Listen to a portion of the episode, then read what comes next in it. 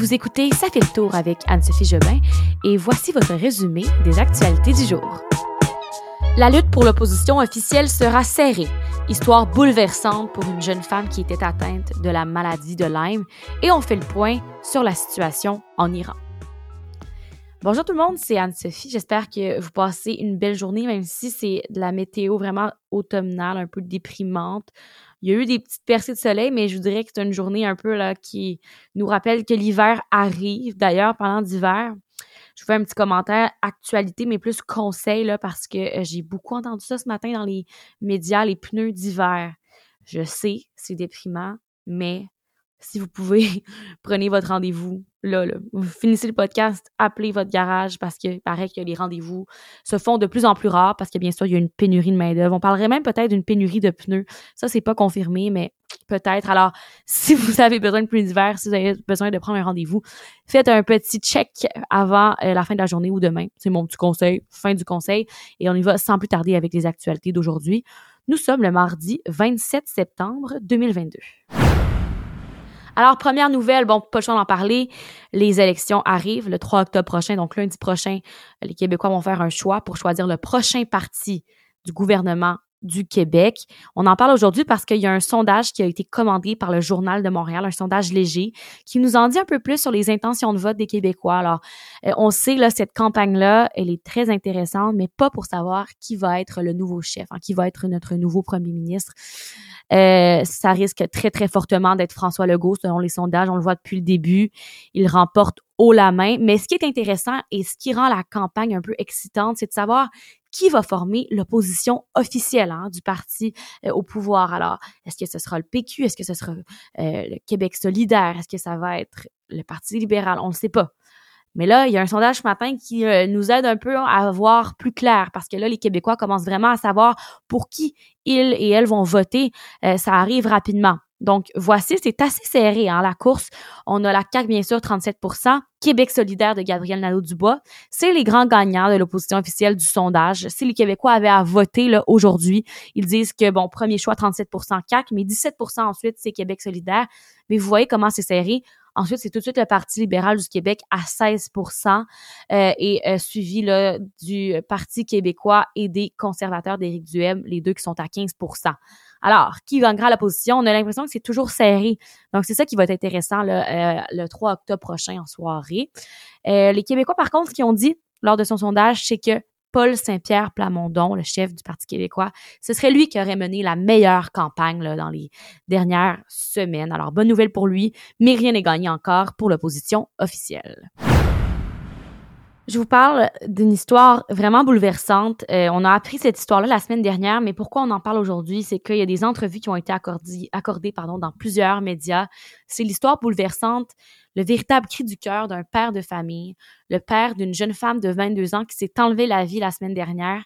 Elle était atteinte de la maladie de Lyme, hein, une maladie qui est très difficile pour les gens qui vivent euh, avec ça au quotidien. Là, on parle d'anxiété, de gros, de grosses douleurs et vraiment là que ça change complètement une vie. Donc, euh, cette jeune femme, Amélie Champagne, on a appris qu'elle s'était enlevée la vie la semaine dernière. Et là, c'est confirmé, ben, elle, s'est enlevée la vie. Euh, au lendemain de ses funérailles, en fait, son père a accepté d'accorder des entrevues à pas mal tous les médias pour expliquer un peu que selon lui, c'est clair que le système de santé a carrément abandonné sa fille. Je veux pas trop en dire sur cette nouvelle-là parce que bon, j'ai pas eu d'entrevue moi-même avec le père, mais si vous voulez en savoir un peu plus, vraiment un article bouleversant ce matin que plusieurs personnes ont lu, puis chaque personne qui l'a lu ont, sont d'avis là que c'est vraiment un article qui, qui, qui fait qui fait de la peine hein, à, lire. C'est, l'article de Patrick Lagacé dans la presse. Je l'ai mis en lien là, du podcast où il explique l'histoire de euh, ce père et de la fille, de la mère, de la famille, comment la maladie de Lyme a bouleversé leur vie. Alors, je vous invite à lire, mais là, la nouvelle aussi qu'on a là-dessus, l'actualité qui est sortie euh, en fin d'avant-midi ce matin, c'est que le coroner en chef du Québec annonce la tenue d'une enquête publique sur la mort de la jeune fille. Alors, c'est une enquête qui va tenter de faire la lumière sur la cause et les circonstances du décès de cette jeune fille-là. Il y a des audiences qui vont se tenir pour entendre toutes les personnes qui pourraient avoir des informations concernant les euh, circonstances du décès. Donc, on devrait encore en entendre parler, mais je vous conseille vraiment d'aller lire l'article de la presse ou d'aller écouter les entrevues qui ont été faites à la télévision. Je fais le point avec vous sur la situation en Iran. Vous avez sûrement vu des images sur Instagram, sur les réseaux sociaux, de soit des femmes qui se coupent les cheveux ou tout simplement là, de, gens qui dénoncent ce qui se passe en Iran en ce moment. Euh, bon, premièrement, les vidéos de ces femmes-là qui se coupent les cheveux, c'est vraiment pour apporter un soutien aux femmes iraniennes qui vivent vraiment l'enfer en ce moment là-bas. Et euh, on dénonce vraiment là, le gouvernement. En ce moment, le gouvernement iranien, selon euh, les femmes là-bas, n'a aucun respect pour les femmes, premièrement, et les gens pensent que le gouvernement devrait être aboli, devrait changer. Ça part de où? Les, gros conflits en ce moment, ce qui se passe en Iran? Le 16 septembre dernier, il y a une jeune femme qui s'appelle Massa Amini, âgée de 22 ans, qui euh, est morte à l'hôpital. Trois jours avant, elle avait été arrêtée par la police des mœurs euh, en Iran. La police des mœurs, c'est vraiment la police qui s'occupe de faire respecter les codes vestimentaires, donc disons le voile. Massa Amini, dans son cas, ce qu'on dit, c'est que son voile était mal porté, donc la police l'aurait arrêté. Euh, et ce que plusieurs dénoncent, la police dit que c'est complètement faux, mais ce que plusieurs dénoncent, c'est que la police est brutale et aurait euh, battu la jeune femme. Rien n'est confirmé, je peux pas vous dire que c'est vrai, mais c'est vraiment ce qui est dénoncé par des milliers, des millions de personnes. Et euh, depuis, depuis ce temps-là, il y a plusieurs femmes iraniennes qui sont sorties dans la rue pour dénoncer le fait que le voile soit obligatoire en Iran. Alors, ce qu'on demande, ce que ces femmes-là demandent, c'est que les femmes aient le droit hein, de choisir si elles veulent ou non porter le, le, voile et que ça change. On demande aussi que vraiment les femmes soient plus libres en général en Iran. Hein. C'est pas juste une histoire de voile, mais en général qu'elles aient euh, plus de droits. Alors, ça, c'est arrivé le 16 septembre dernier. Les manifestations se poursuivent depuis. Et ce qu'on apprend, c'est qu'il y a plus de 75 personnes qui ont été tuées en Iran depuis là, ces contestations déclenchées par la mort de la jeune femme. Alors, 75, c'est le chiffre qu'on a. Il y en a peut-être plus. Et en plus, là-bas, l'accès aux réseaux sociaux est coupé, donc on ne sait plus trop ce qui se passe. On a de la difficulté à avoir des images. Les médias sociaux euh, avaient joué un rôle important là au début dans la propagation du mouvement, mais là, c'est difficile de savoir ce qu'il se passe. Donc, une situation qui est suivie très près partout dans le monde. Est-ce que là, l'Iran, il va avoir des développements dans les prochaines semaines? Encore une fois, on suit ça ici au podcast. Dernière nouvelle, je vous parle de l'ouragan Ian. Je vous en ai parlé hier, mais là, c'est que euh, ça a touché la Terre en milieu de nuit à Cuba la nuit dernière.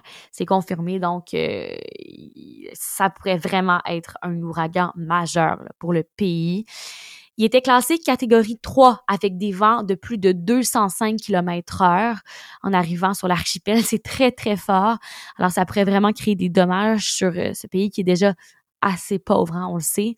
Euh, les autorités s'attendent que des zones côtières soient complètement inondées. Il y a 50 000 personnes qui ont déjà été évacuées à Pinar del Rio, c'est situé dans l'ouest de l'île.